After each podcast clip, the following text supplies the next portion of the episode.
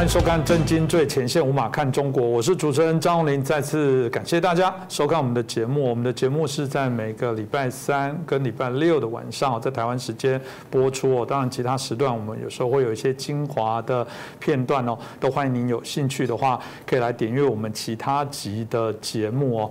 那我们呃，这个很好奇，最近大概欧洲跟中国之间的一些关联哦，那我们看到也开始产生了一些改变哦，甚至有人觉得。这改变是非常的巨大的哦。那过往因为国际形势啊，国际的政治的改变，加上全球贸易全球化的这样的一个运作，中国夹持的他们的啊整个市场、整人口的一些红利。啊，不断的在扩大，然后也扮演着世界非常重要的经济链其中一环的角色。当然，他们也借此啊，付出他们里面的生活是事实，但也同时啊，有野心的在做军事的这些扩大。那我们看到了啊，过往因为经济的因素，大家可能都觉得这个啊，稍微会为钱哦啊相忍一下。但在最近，我们看到整个局势在做一些改变哦。呃，尤其中国战狼外交引起大家许多的一些批判。那当大家欧美开始感受到他们的嘴脸之后，纷纷的也开始在政策上做了一些改变哦。以美国为例哦，大家可以知道他们在第一次阿拉斯加的会谈最后不欢而散。其他对于中欧盟对于中国啊，或者是包含欧洲啊一些国家对于中国也都有一些零星上的一些不同的一些在啊国际上的角力哦，更不用讲在欧洲以外的国家哦。那今天这个议题，我想我们开心邀请到我们透视中国的高级研究员，也是台大。政治系的荣誉教授闵居正老师来帮我们解析哦，闵老师你好。呃，主持人洪林兄好，各位观众朋友们，大家好。是老师，我们刚刚呃特别谈到这个欧洲跟中国之间的这些关系哦，我觉得它当然是一个重要指标，因为我们知道欧盟呃所群聚起来的这些国家，基本上对于啊我们谈呃整个世界还是有非常大的影响力。那之前他们经过多年谈判，原来有一个欧中贸易投资协定哦，那眼看这个好像啊这快谈成了，但最后我们欧洲议会又来否决了这样的一个所谓的。协议哦，这就让人家很耐人寻味。这中间到底产生了哪些的一些变化？什么原因呢？老师是不是可以帮我们分析一下？嗯，好的。在谈这个欧洲贸易投资协定之前呢，我想把它背景交代一下。中共大概在这个一九八零年代呢，邓小平改革开放之后呢，就开始面向国际社会，因为他说要要靠外贸嘛，所以外贸呢，欧洲就是很重要的一个一个地区。所以它除了跟邻近的这个像日本啦，跟着美国贸易之外呢，欧洲是一个大宗，尤其欧洲那段时间呢，慢慢开始整合，欧洲共同市场的力量开始强大。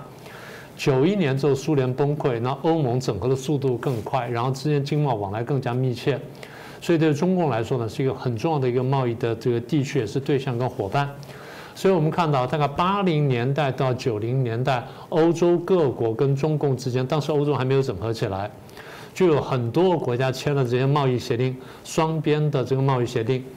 但这个各位注意看一下，大部分就讲说是投资保护，但对于说市场开放呢，谈的比较少。尤其对于说欧洲商品打进中国大陆市场呢，那边限制比较严格。当然我们看到德国的依赖比较多哈。嗯。所以大概在那个时候呢，就有这些有双很多的双边的这些贸易贸易协定啊，各种在在。后来大概到了二零一二年，就是在胡锦涛的最后那一年，然后这个习近平还没上台前，开了一个欧中欧峰会。中欧峰会上就谈了说，哎，我们是不是要来进行这么一个贸易协定，就是整合一下我们各国呃欧洲各国跟中国之间的我们的贸易往来，我们是不是有一个更完整的一个贸易协定？好，那大概两年之后，就二零一四年，就习近平上台一年多之后呢，在北京开第一轮这个谈判，就最后谈了多久呢？谈了七年，嗯，谈了三十五次，是。啊，因为各国呢这个要求不一样，呃，比如说，呃，法国南方呢希望说你的这个对农业的限制少一点，然后其他地方说希望你对工业产品限制少一点。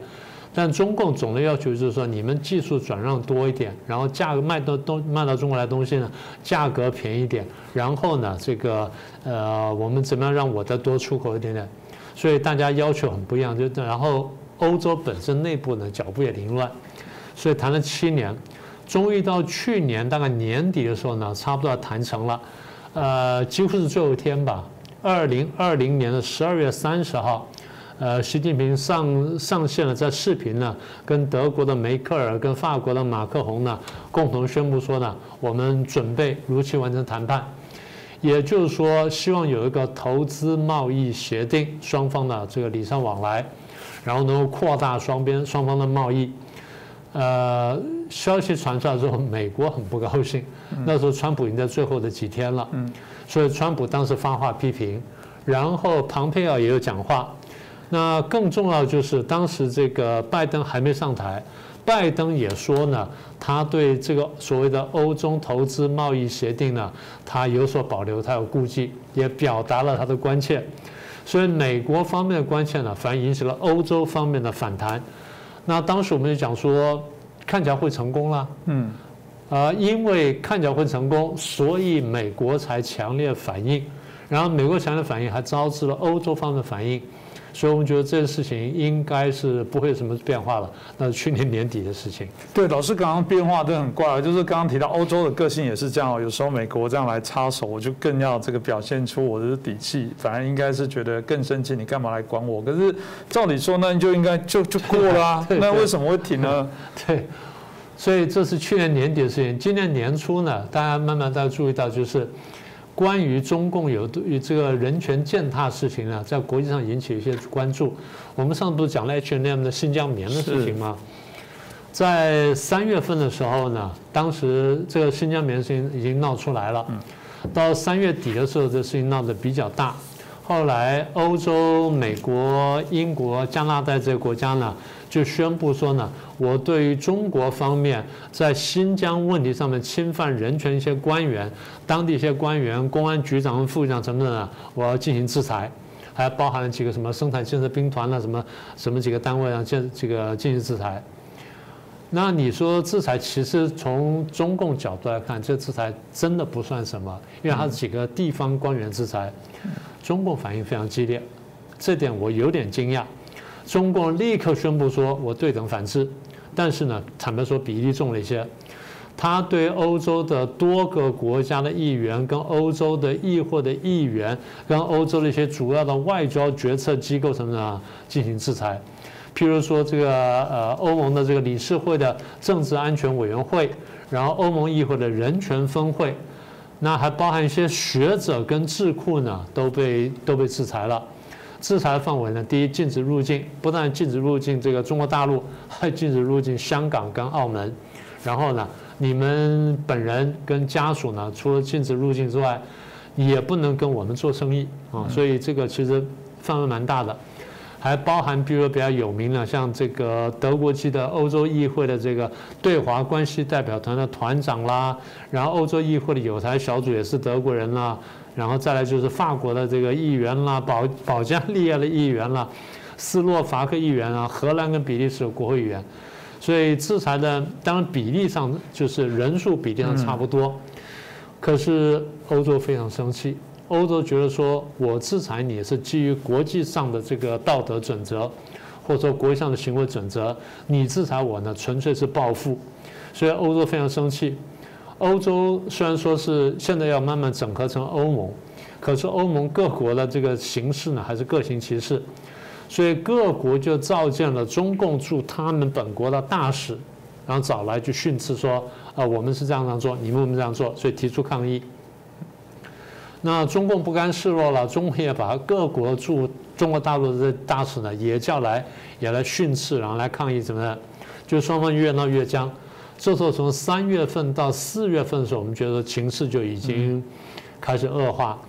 我觉得比较有趣是，当时路透社发的消息说：“哎，你看到没有？”他说：“这一次呢，呃，我们注意到欧洲议会突然间取消了一个中欧投资协定的一个审查会。这审查会当然你说开出来很顺利就没有问题，开出来如果有争议地方就继续开，可突然取消了。”所以路透社说，因为这个取消呢，看来是直接反映了中欧之间互相的制裁跟抗议，所以可能会冲击到这协定。当时我们想说，应该还不至于吧，因为毕竟这个第一对双方都有很大的利益，第二呢，双方谈了七年，谈了这个三十五次，然后剩下一些小的地方都慢慢解决了。就像你刚刚说的，欧洲人呢，有的时候也不喜欢美国，所以当美国如果不说不做声的时候，欧欧洲人自己想说，可能这玩意儿我得缓一缓，他可能真的会缓下来。可是当美国说你最好不要签的时候，欧洲说那我就快签，就你刚刚说的情况。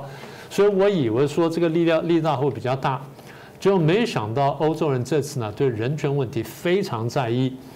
然后他说我制裁你是基于人权考量，而你制裁我呢是基于报复考量，和这事情我是不能接受的。所以这事情就慢慢在欧洲就闹大了。那更有趣就是。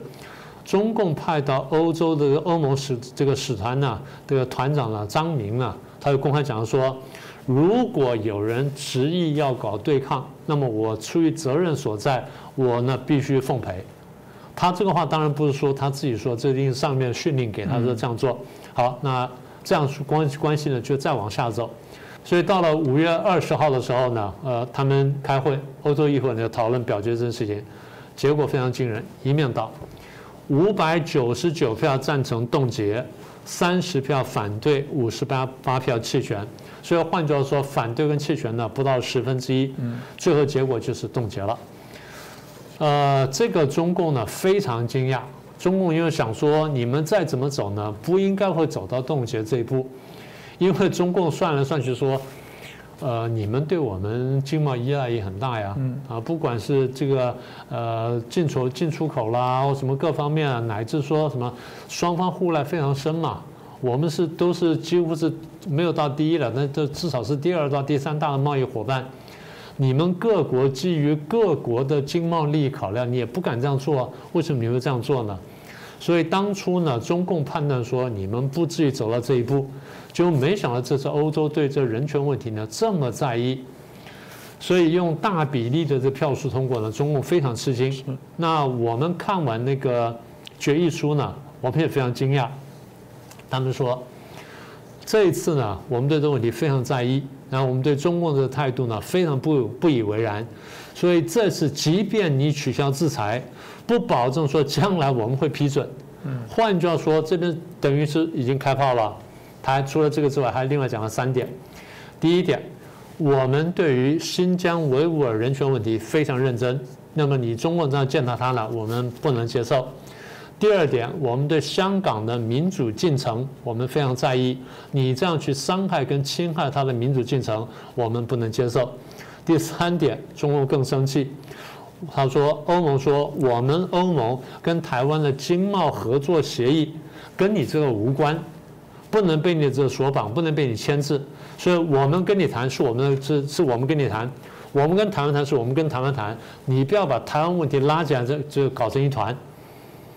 中共这样傻眼了，这等于说几个红，中共不是呢讲是红线吗？他跟美国讲说什么是红线，什么是红线，什么红线你不能踩吗？美国毫不客气踩上去了吗？这是你看到，欧盟也踩了红线。所以这次我们看到，就是事情真的闹得比我们想象中大。但是我得说明一点啊，他们现在不是作废这项东西，他们是冻结这项东西。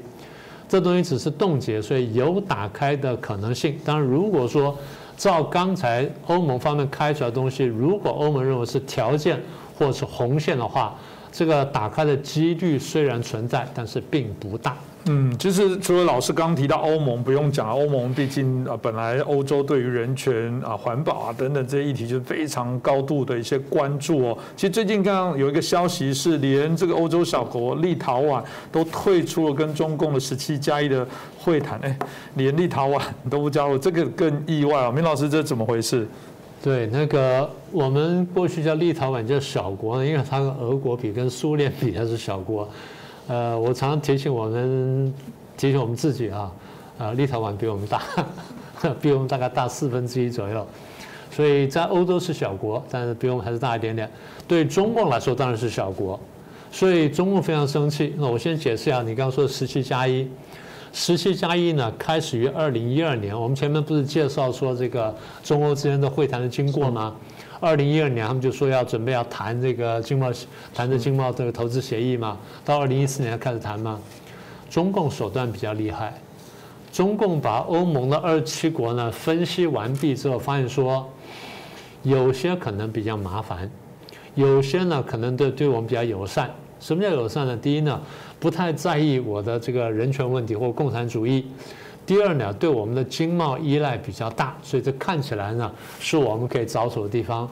所以中共进去呢，就跟这些国家谈，就谈出什么东西？谈出个十七加一。十七加一就是在欧盟的二十七国当中。挑了十七个国家，这十七个国家愿意特殊来跟中共建立这么一个十七加一会谈。呃，当时二零一二年大家就接受了。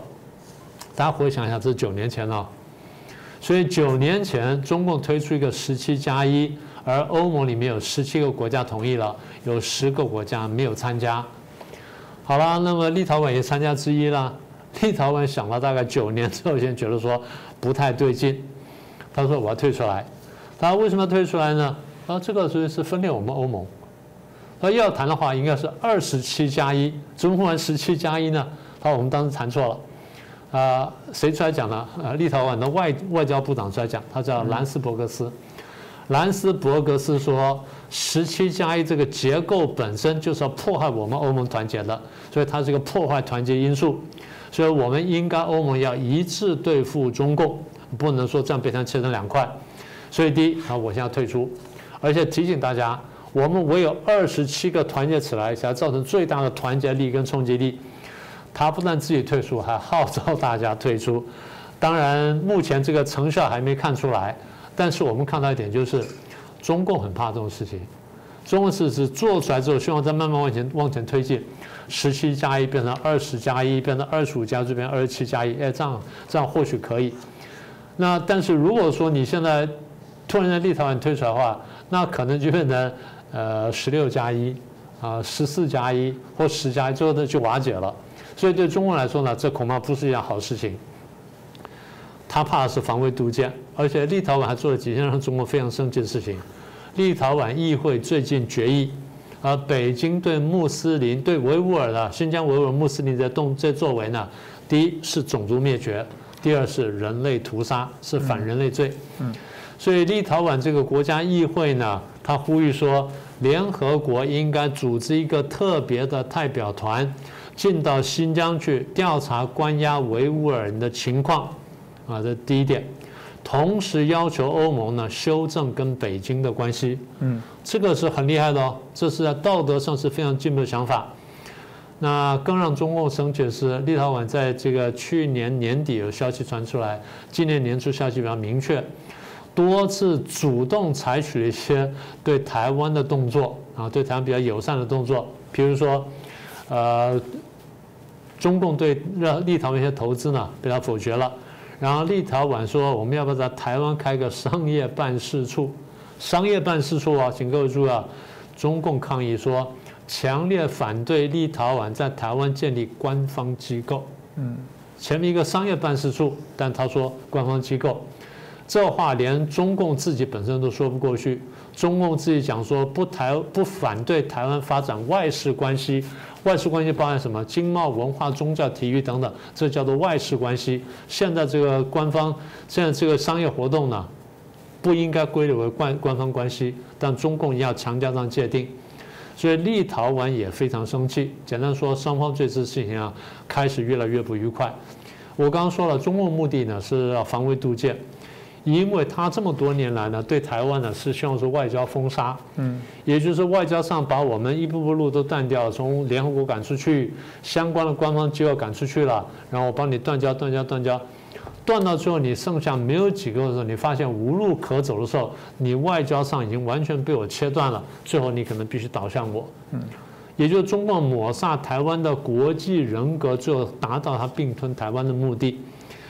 呃，如果说每一个国家都慢慢醒过来，认识到中共的阴谋诡计，然后觉得说我们要把两边问题分开来看的话，中共的外交围堵台湾就是失败。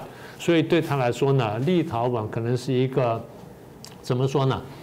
一个防水的大体开始的第一个漏洞，这漏洞一旦扩大化呢，将会非常危险。嗯，这还蛮值得观察，因为我觉得欧洲除了我们过往比较多谈到美国对中国的相互的一些关系，呃，其实我觉得欧洲跟中国的关系，简单讲，欧中台的部分哦，过往啊，当然也有在谈论过，但的确今天也是明老师特别讲，我们才发现这个跟过往一样，那个距离哦，也开始在做一些改变哦。当然，我也发现有一个很重要的状况，就是好像不只是刚刚老师谈到的外交的这些角力。我觉得连军事的行动上、军事的手段上都开始变得不一样。老师是不是也可以帮我们分享一下？对，我记得前几个礼拜你不是提到说那个英国战舰要来台湾的事情吗？对，这个这个就是一个很好的例子。其实我们看到，就是我们常讲说，呃，不是说国家有权力的工具吗？权力工具呢，包含什么政治、经济、外交、文宣什么等等各种各样的活动嘛。军事的部分呢比较敏感，因为军事有时候你可以直接动军队，但不动军队呢也可以是军事。怎么说呢？譬如说，中共在南海呢，它阻止各国的航行自由。嗯，他说这地方我现在已经扩建成岛礁了，所以我建了个三沙市，然后这个地方我画出一个大的三角呢，都是我的这个领海范围，所以你们不能穿过。对世界各国来说，你单方面做什么事情，第一这是不能容许的，第二。因为南海是各国在亚洲的重要的这航贸航行的跟经贸的利益所在，你如果说一旦这样子宣称，然后我们真的被你绑住手脚的话，将来对我们影响非常大，所以大家就不能忍受。所以我们看到，第一，中共在南海呢，这把这个岛屿呢军事化，然后这个把这礁礁岩呢岛屿化，然后军事化之后呢，各国已经开始抗议了。所以第一，各国口头抗议比较多。第二呢，我们看到就是各国呢派出军舰呢在南海航行。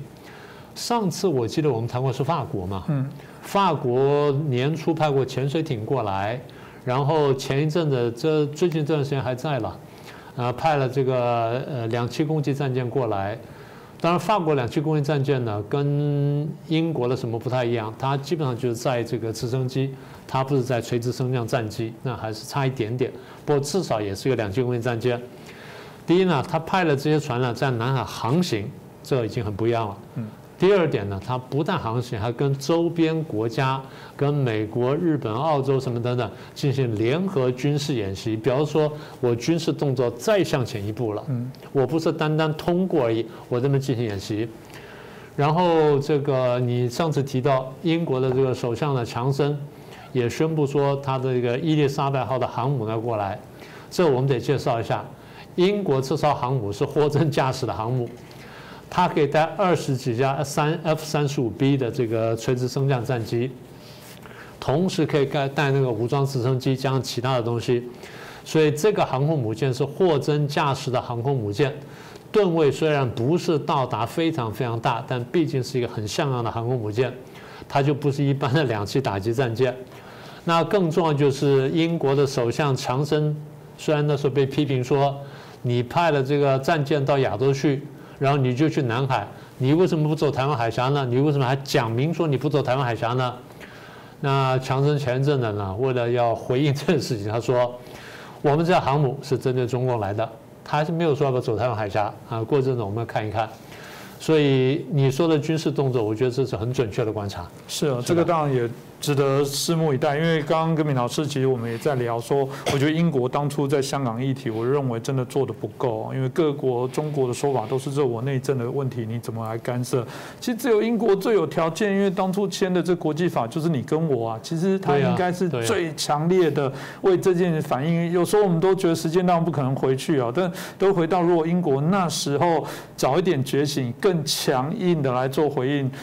有没有可能香港现在也许有一点点不大一样哦？当然，这个再回顾也没有用。不过，这个就是感觉我开玩笑说，这会不会他的补考来看出他对于中共的这些态度我觉得你就吃用了哈，这是一个补考。嗯，对，这是我想蛮重要的部分哦。那当然，延续刚刚老师所提到的部分，我们看到这部分过往整个欧洲哦，因为经济的关系，老师讲成平时候大家都是经济吃饱最重要嘛，那没有战乱，大家都期待，所以当初啊，这个整个国家的政策当然都是以经贸作为一个重要的主体。所以老实讲，中国对人权的侵害也不是只有新疆棉这种事情，早就一直一直一直一直在持续了。只是为什么到现在才感觉大家突然醒了？是突然吃了什么药或发生了什么事情？老师要不要讲一下，为什么大家突然惊醒了？我不知道能不能这样讲。可以这样讲啊，因为我觉得就像你刚刚话里面，其实你已经包含很丰富意思，就是说，中共践踏人权不是一天的事情，为什么大家今天才醒悟？应该这样讲，就是太多事情累积起来，让大家感觉到气味不对了，啊，不太能忍受了。一个是制裁澳大利亚嘛，那澳大利亚不是呼吁说调查那什么这个病毒起源什么的，就被中共打压很惨嘛。大家看见之后发现说，哟。你对澳大利亚这个样子，那有一天你会不会对我们也这样子？嗯，我们注意到前一阵子纽西兰的外交部长出来讲的话，他说我们现在看的情势，呃，将来中国压力有一天会到我们头上。他这样讲了。那我觉得，但但是我觉得他算是有点，至少是有有预警的感觉。嗯，也就是说，当澳大利亚这件事情发生之后，中共觉得说澳大利亚太不像话了，我要制裁他。大家解读就说你太阿巴了，你这样做是霸凌人家，因为那个问题是可以提的。嗯，你说你除非心虚，不然你为什么不给人家调查？你说我没有事，你就来调查嘛，你把证据摊出来。坦白说，武汉实验室很多东西，我从头到尾就在讲，从那个疾病一爆发，我就讲我说应该把它摊出来，因为那个嫌疑最大。什么华南海鲜市场，我觉得那个问题不很严重。真正严重是那个武汉实验室，武汉实验室是一系列的 P 三到 P 四的东西，把那摊出来给大家看。更何况里面的人呢，曾经就是做过相关的研究嘛。你如果要取信大家的话，你把相关东西摊出来，大家看完之后，不是你就不是。一般正常国家就是欢迎来检查、公开，甚至搞不好直播给你看。对对，所以你当你这样不断去讲说不是的时候，大家已经开始怀疑了。然后大家前去年为什么一年大家没有去去追究呢？我觉得很大程度是大家在在抗议，嗯，在对抗疫情。现在慢慢就这些欧美国家缓过劲来之后呢，就想到这问题了。这第二个，再来就是澳大利亚的事情、新疆棉的事情、新疆呃香港的事情，然后南海的事情。所以大家看着说，你的事情呢，你做的事情呢，一步一步呢，就影响到我们的利益。同时呢，冲击到我们价值观，还把你的价值观要扎在我们的头上。然后现在你看起来一副要以义谋霸的样子，你冲击了国际法，然后渗透到国际组织，要把国要把你的价值观强加到我们头上。所以欧洲人现在觉得说，好像我开始觉得你到了我底线了，碰触到了。对中，我们现在观察中共是这样，我们觉得说呢，他的战狼外交或自大呢。其实相当程度是自卑跟心虚产生的。他晓得他的价值观跟他的整个立国的精神跟国际潮流是相违背的，然后他晓得他是孤立的，就是因为这样，他就觉得说我不太不太可靠，因为不可靠，他把话反过来讲，他说四个自信嘛，我对道路了、思想了、制度、政策、文化什么，我要有自信，怎么等等，叫四个自信。我一看我就说，这恰恰好是心虚的表现。如果说你真的很有把握的话，你根本不需要这样讲话。你这样讲话，表示说其实你晓得不对劲了。因为心虚，因为自，因为这个觉得自己没有把握，所以反转成为自大，对国际主流价值观采取彻底否定的态度。当你否定大家的时候，大家就来否定你。我觉得现在最新的发展就是英国前阵讲了。英国说：“我们是不是要调查武汉肺炎跟武汉病毒的起因呢？”请各位记得回想一下啊，中共制裁澳大利亚，就是说澳大利亚提出了这个倡议，所以被制裁了。现在英国提出来，你要不要制裁英国？你怎么办？所以这个我觉得问题走到这一步呢，就联系到我们上次讲的那个欧洲贸易投资协定的事情。如果说中共还真的跟国际主流观一再冲突的话，那战狼外交是救不了你的，战狼外交会把中华民族越推越远，跟世界呢越走越孤立。到最后等着被解决的就是中共政权嘛。嗯，这我觉得明老师讲的部分，我我自己每次听完，当然都会有很多的一些感触啦。我常讲，你们把生活跟国家老是分开。当你看到你国家在做霸凌人家的事情，你说好，那叫做中国崛起。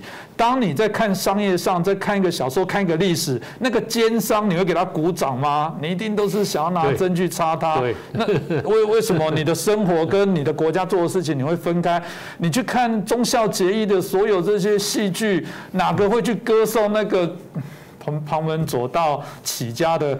这些领导者、首相呢，是吗？不是吗？这这个，我想历史可攻见啊。那我我觉得这也是我们特别在强调，我们真的希望中国更强大、更壮大，但不是界定在一个不良善的方法。那我想就提供给大家做一个参考。今天再次谢谢，感谢明居正老师，谢谢大家的收看。如果你喜欢我们的节目，拜托帮我们转传，让更多的朋友知道。再次感谢大家。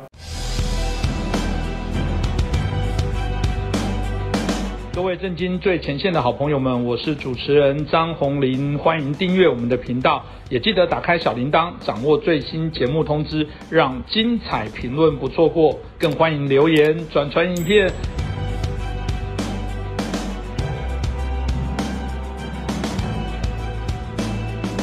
大家好，欢迎收看《震惊最前线》，无马看中国，我是主持人张林。再次感谢大家收看我们的节目哦，戴上口罩来防疫哦。我想我们的节目还是以最高的规格来保护好我们的工作人员跟我们的来宾呐。那台湾现在正在真经历许多国家可能在过去哦所经历的这个所谓的社区感染扩散，不过我们还是认为哦这个啊正面的来防疫哦，在这时候还是正面啊一起来解决问题。我们认为还是。较为好的一些方式啊，所以我值得我们大家来关注。当然，在疫情过程当中，除了台湾所面对的问题，国际形势还是有许多的一些变化。那我们今天就好好来探讨一下。那我们开心邀请到两位来宾，首先是日本产经新闻台北支局长我们石板明夫先生，大家好。那另外是我们台湾智库的咨询委员张国成老师，主持人好，大家好。是我一开始就请教石板先生哦，其实，在疫情的部分延烧非常多啦，不止台湾，同样的日本也有日本的问题。日本包含疫情的升温，包含内部的一个检讨。另外有一个大家最关注的课题，就是那东京奥运到底办还是不办哦？啊，这里面都有许多的讨论。但还没谈东京奥运之前哦，哇，二零二二年的这个北京冬奥哦。马上这个啊，美国这个工业议长啊，佩洛西马上就说，嗯，因为中国有许多侵害人权哦，这个啊非常不好的这个举止跟政策哦，应该予以抵制哦，哇。这个没想到，这个后面办的已经被发起抵制哦。这部分是不是请教一下石板先生，你怎么看呢？对，我我觉得这这一次是对疫情确实对人类社会影响非常非常大的。其中一个很明显的就是东京奥运会。那东京奥运会本来是去年要办，已经延了一年，但是说呢，现在呢，按怎么说呢？按道理说，这个疫苗靠疫原来打算是疫苗。呃，全部打下去，然后有效以后，再开始到这个奥运会。但是很明显，日本国内的疫苗现在打得很慢，是，而且就是说，即使现在。突然之间把自卫队里边的医生护士全部拿出来让大家打疫苗的话，即使这样的话，就是七月份也是就是那些高龄的人能不能打完还不还不不好说，而且打完之后还有需要相当一段时间以后才能生效嘛，所以怎么算奥运会是来不及了。那么这次东京奥运会，而且现在日本国内就开始发生发生是很多抵制东京奥运会，不是现在不是北京，现在抵制东京奥运会的声音就已经很多了。但在这种情况之下，即使但日本政府。呢，就是说，有人试算说，如果开奥运会的话，可能要花三千亿日元，但是说不开奥运会要赔三千五百亿日元。所以说呢，不管怎么说，都都是呃非常为难、非常为难的状况。但是在这种情况之下，就会出现什么呢？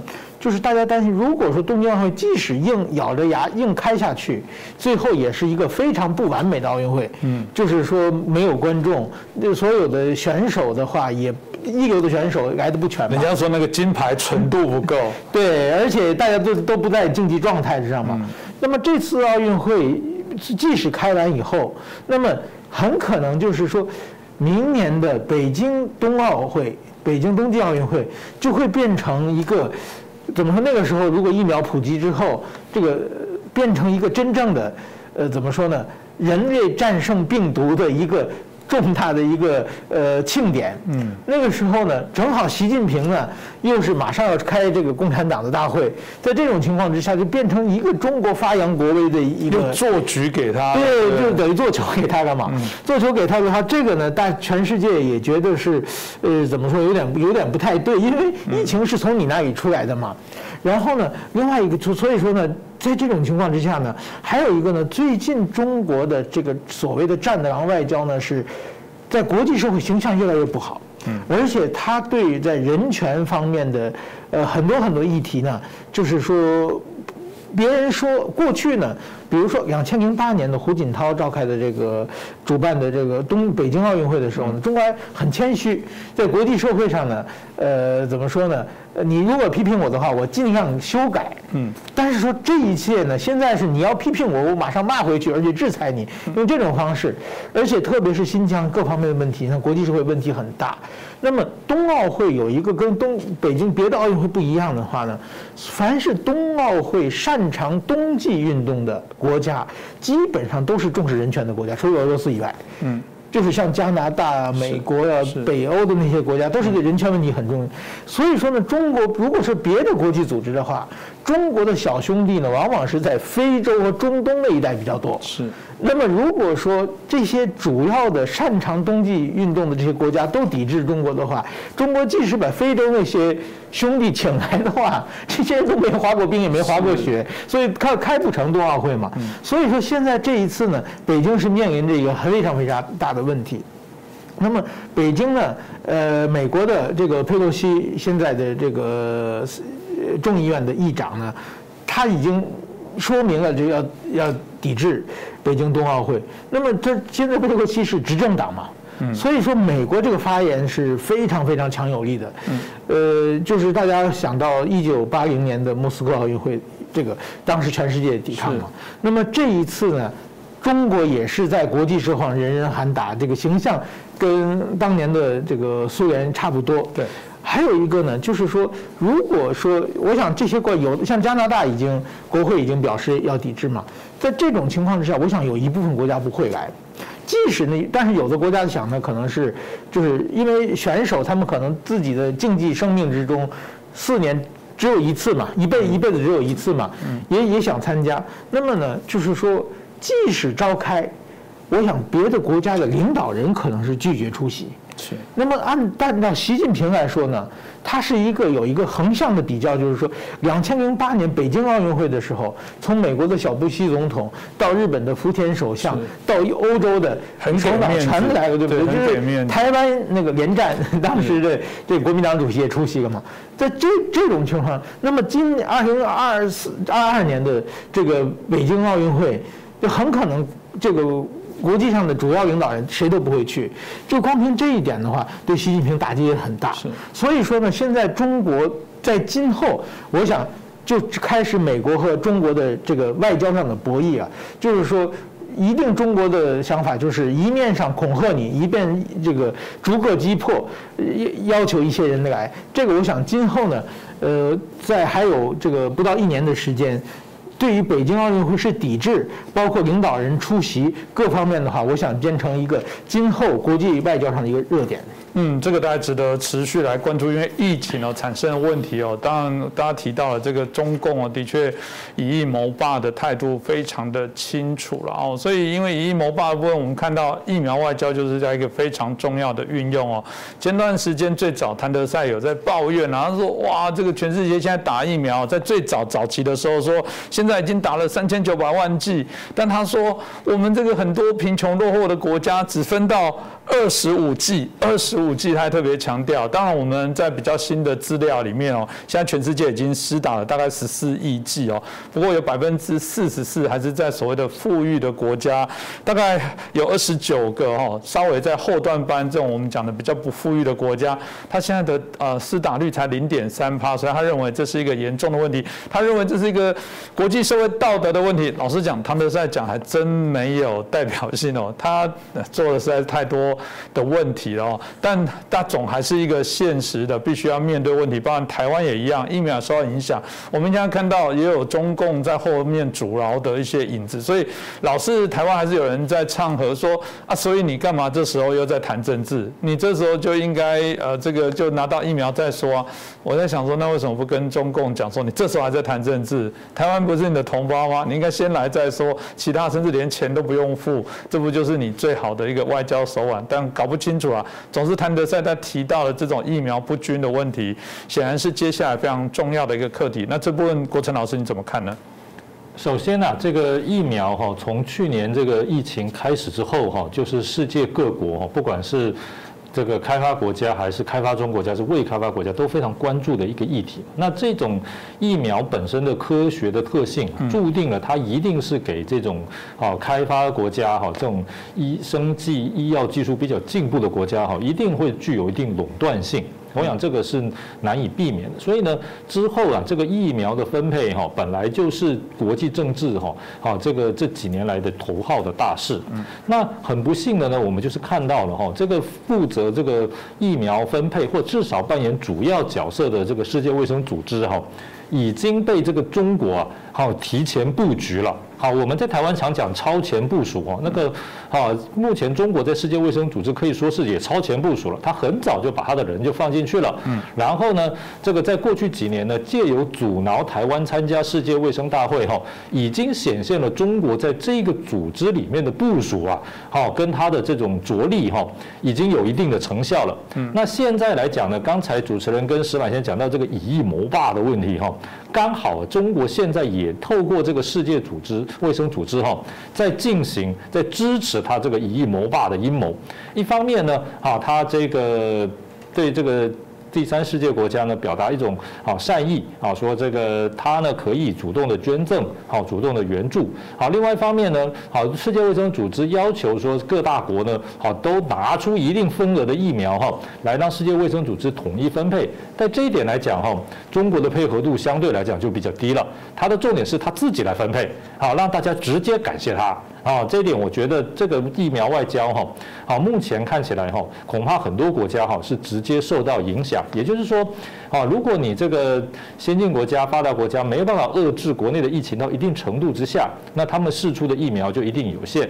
那这个时候呢，就可能变成说是中国制造的中低端疫苗哈，垄断独霸这个第三世界国家的局面。嗯，那这样子呢，第一个是有利于中国的政治影响力啊。如果这个疫苗有效的话，那就中国政治。影响力势必大增。如果这个疫苗不太有效的话呢，那防疫的效果不会很好，因为大家都打这个不太好的疫苗。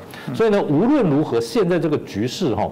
可以说呢，啊，这个对世界人类来讲哈，并不是这么乐观的。我必须要这么说了哈，啊，当然我们当然就是希望说你这个，啊，从人类的角度来讲，希望中国的疫苗也能够有效啊。虽然台湾跟中国的政治立场是敌对的，但是我们也还是希望中国的疫苗是个好疫苗啊。那这个多救一些人，我觉得包括中国自己人，我觉得这个对大家都是有益处的啊。但这毕竟不是说一个啊这个科学的现实，而不是说啊我们的这个主观的想望就能够立刻克服的。事情，所以我重复总结一下，就是现在世界的局面哈，对中国以疫谋霸哈，因为它在世界卫生组织常年的经营哈，可以说是提供了一定的基础。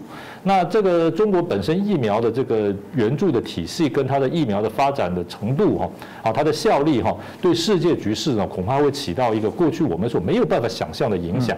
啊，这点是第二个。那么，好，站在台湾的角度呢，当然我认为呢，哈，现在这个应该还是要跟世界各国积极的合作啊，吸取防疫的经验，不管是在疫苗的获得跟施打，然后这个啊，这个筛检的这种技术啊，快筛的这些方面的能。量哈，啊，总是跟世界各国尽量合作，因为我们看到有些国家哈，啊，这个疫情已经逐渐降下来了，虽然还没有降到一个完全令人满意的程度，但至少代表能够降下来，就代表他们的方法是有效的。那我们怎么样好学习这些有效的方法哈？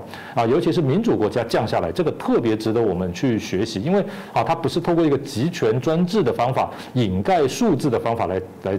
强制下降，而是呢透过一个合理、公平、啊基本符合民主、啊也符合科学态度的方式来下降。我认为这个应该是这个我们要台湾呢要跟这些国家积极学习。那这些国家呢也希望能够开诚布公啊，把他们这种已经这个从高峰下降啊，然后又符合科学、符合民主的这种管理模式哈，好这种防疫模式哈，能够跟世界其他国家哈相互的这个沟通交流，甚至于支援。我想这个全世界才有机会把早一点摆脱啊，哦少数国家以疫谋霸，或者是这种疫这个疫情始终肆虐的这个困境啊。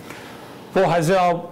骂一下，跟抱怨一下。谭德赛说，这个是这个道德沦丧、灾难性的。当你没有去注意到其他这种小国他们所面临到的这些影响跟危害，这是非常不道德的事情。讲的太好了，那为什么台湾还是不能加入 WHA 的会议呢？难道台湾两千三百万人不是人吗？难道用你的思维逻辑，你现在做的事情不道德沦丧吗？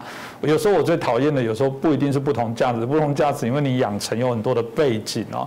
但那种我觉得里外不一致的，然后这个骂别人的时候，跟自己所做的事情呃冲冲突的时候，我觉得这样的人是我最看不起的。所以我觉得就世卫组织的概念来讲。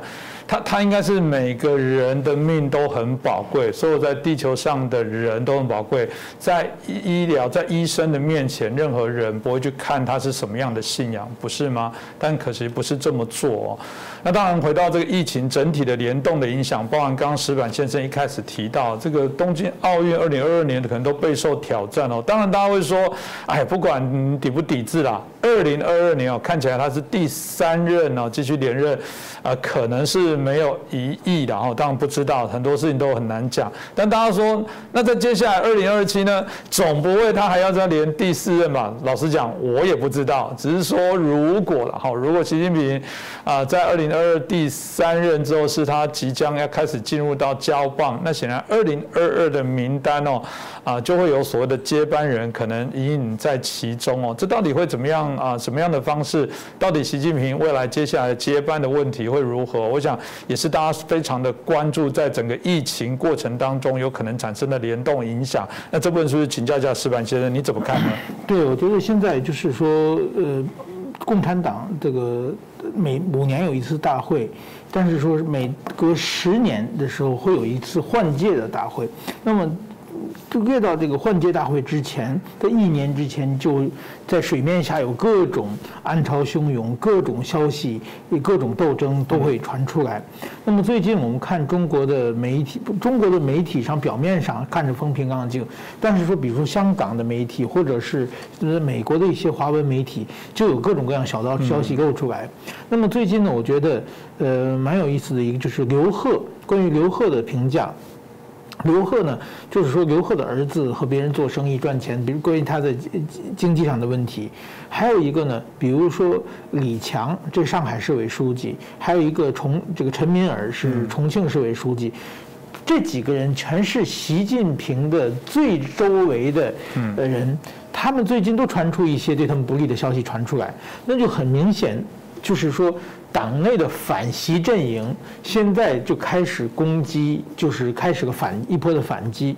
那么，呃，当然说这叫先人射人先射马嘛，先要把习近平的周围拉下来，然后再攻击。那么也就很明显，就是说明年的这个共产党大会之前，呃，到底人事是怎么布局，现在呢还没有定下来。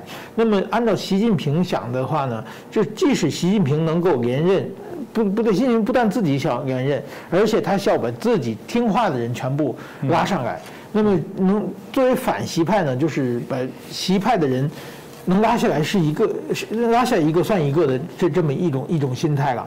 那么现在传出来几种版本，就是说，香港明明报最近提出来说，可能会有一个非常大的组织变革，就是说，呃，不但是我们想象，就是说，习近平不但是。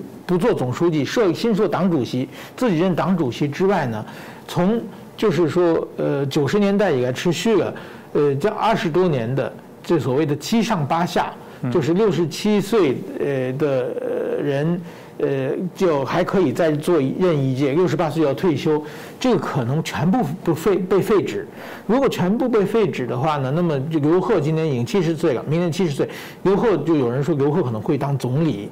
那么包括杨洁篪，呃，这些人他们到到年龄都可能留下。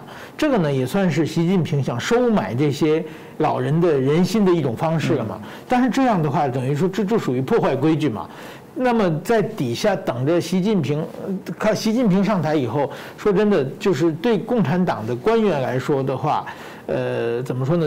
不但是经济下滑，而且他们很多呢，呃，不但是就是以后赚钱的机会少了，而且随时有可能被中纪委叫叫去抓走，家破人亡这种战战兢兢的日子，大家都想早日结束。那么在这种情况呢，反习派呢也渐渐结结合在一起。所以说我们现在还看不清楚到底怎么样。那么作为习派最理想就是习近平留任，然后呢，像李强啊、陈敏尔啊、刘鹤、呃、蔡奇这些州人全部。不能上来，但是说反习派的呢，争取就是说，呃，即使习近平留任了以后呢，要把习近平周围这些人拉下来以后呢，然后比如说团派的这些人，特别是总理的位置，现在团派推出是胡春华，那么我们要注目，李克强已经任了两任总理了，按按道理说他是不能连任了，那李任连李克强也许会转到这个党的副主席，也许会转到这个人大呃委员长，呃，但是说呢，就是总理到底由谁？呃，来接任，这是今后攻防的一个最重要的这个焦点。嗯，这大家值得持续来做一些观察。我想也是我们未来节目会持续锁定关注的一个重要议题之一哦。那刚刚提到这个疫情非常诡谲哦，大家都各自在盘算哦，然后在国内的政治，在国际外交上的角力。刚刚我们一开始也请教过国成老师，谈到这个以疫谋霸，中国用疫苗外交，哎，马上我们就遇到一个例子了，洪都拉斯啊。啊，听说就很为难，因为他跟台湾有啊建交啊。现在当然大家都需要疫苗，在这时候有国内政治的压力。你看台湾就知道啦，内部有人在骂说，怎么不赶快买中国的疫苗？有疫苗最重要。现在很多俄语就传说都民进党啦，这个阻挠。然后很多我听起来是这个啊中国口音的人所录制的这种视频短评，哇，既然可以在许多台湾内部的这个长辈群组里面来做一些转传，然后来说就是民进党无。良无知，然后不愿意开放中国疫苗，人命关天了还不赶快？如何？哇，这个真的是非常的混乱，真的，一片看起来不知道如何开始哦。这个郭真老师有什么解方跟大家分享吗？我想啊，这个问题啊，这个毛泽东以前讲过，就是说这个革命的就是要认识谁是敌人呢，谁是朋友啊，这是革命的首要问题。那现在来讲，就台湾的这个首要的敌人呢，当然也还是来自于中国嘛。那中国刚才讲到全世界以亿，他在全世界以亿谋霸吧。那现在对台湾来讲，他是以亿谋妥，啊，这点我想是非常清楚的态度嘛。那台湾呢？这个我个人认为哈，现在最重要的还是要自己要这个站稳脚步了哈。好，这个尽量我刚才提到的，跟全世界各国哈，好，特别是跟那些防疫啊已经从高峰降下来的民主国家要积极合作。我想这点才是这个根本之道。那你说从中国拿疫苗，那必然附加了大量的政治条件。那这些政治条件呢？老实说，你这个疫这种政治疫苗注射进人体啊，好，注射进台湾的体内哈，好，将来说不定迟。迟早也还是要发作的，啊，所以呢，这可能不是疫苗啊，像是以前金庸小说里面讲的生死符啊，你注了之后呢，你一定时间，好，你不去跟这个注生死符的人寻求解药啊，你可能就要发作的，好，所以我认为这点台湾呢，还是必须要睁大眼睛啊。那第二个呢，就是说，啊，现在这个。习近平啊，刚才石板先生分析的非常到位，就是说呢，啊，他能不能连任哦？肯定啊，他一定会制造大量的氛围，就是中国抗疫成功，啊，对内抗疫成功，对外以疫谋霸，所以呢，这代表习路线、习政策、啊，习团队的成功，啊，在这个情况之下，当然就让他继续的这个延续他的这个统治，啊，所以呢，啊，现在来讲，中国呢，这个。不能够自我否定说过去这几年，或者是至少在这一年多来，好习路线、习团队、习政策的失败，所以呢，他一定会继续做下去的，他不会好有所反省，或者是说改变他的路线的，因为现在正是一个政权啊这个领导人交替的这个关键时刻。虽然习长有一定的优势，但是这个时候呢，如果改弦易辙的话呢，无疑自我否定。像刚才呢，这个主持人提到这个谭德赛啊，世卫组织呃这个秘书长讲的一大堆话，依我看。看来哈，他好像在自我检讨啊，因为他在讲的都是他自己的问题。好，这个他说怎么样怎么样，啊，这个其实都是在。我认为他是在自我检讨，那讲的没有一句不是在讲他自己啊，嗯，啊，所以呢，中国也一样，他知道现在任何政策的改变哈，就等于是自我检讨，就有可能被党内其他派系哈抓到机会，所以他一定要继续的，就是一条这个路要走到底，啊，不管这条路是黑路白路，他一定得走到底的。所以在目前的情况看起来哈，恐怕哈，中国透过国际外交，透过疫苗哈，对这个台湾的国际空间。还有台湾那个岛内的这个舆论，好，这种压迫，好，会持续的增加。啊，这一点我觉得是一个台湾方面哈，好，除了防疫之外哈，好，这个国安上来讲哈，恐怕是一个非常值得注意的面向。特别是现在哈，这个台湾呢还面临一些其他问题，比如说大家知道缺水，啊，缺水的话呢，对其实台湾的高科技产业、半导体哈，啊，其实负面影响是很大的。那这样子的情况之下哈，可能会不会削弱台湾的在这个世界啊这个全体经济供应链的地位哈？我相信中国一定在那边寻找机会，哦，摩拳擦掌。在这样的情况之下，怎么样哈？台湾能够啊这个克服这个诸多的这些问题哈？啊，我想啊，还是刚才一句老话，啊，第一个要认清哈这个啊这个中国呢，啊它的这个积极的政治的这个布局，啊不能够这个短暂的饮鸩止渴。第二个呢，就是要积极的跟世界其他国家合作，啊，特别是美国啦，啊这类的这个民主国家，啊，但是呢，啊这个目前来看呢，台湾内部就像刚才主持人提到，会不会因为台湾自己内内部的政经因素啊，好，所以呢，好，这个走向了就是这个一些比较啊错误或者是没有办法立刻收效的这个防疫的路线啊，我认为这个是台湾现在非常重要的问题，因为毕竟堡垒呢常常都是从内部攻破的。嗯，这非常重要。我想我们都希望啊，台湾好好的应对这波危难哦。我再次强调，当然政府可以批判我们的节目存在的部分，也不是是一直在批判中共政权，其实台湾政府没做好的部分或各地方。帮政府其实做跟我们价值违背不同的部分，其实我们的来宾都没有在手软的啦，该念该骂，基本上我们觉得就是如此，因为这是我们的信仰跟价值啦。但我们常在谈到以前在做事情学管理，老都会教你，老师都教你说重要跟急的事。呃，检讨这个有没有哪边有漏洞，哪里有疏失重不重要？绝对重要。但如果在一艘船上，现在是水不断有破洞，一直水冒进来。检讨显然不是现在最重要的事情，现在最急的就是怎么样把那个水给堵住，让船不沉，找到安稳航行的时候，大家再好来检讨怎么样不让这些事情发生。所以台湾现在就是破口，现在就是船开始进水，然后有一群人说来暂停，先不要弄水啊？为什么？来到旁边先检讨，到底那个人是谁放上来的？到底什么？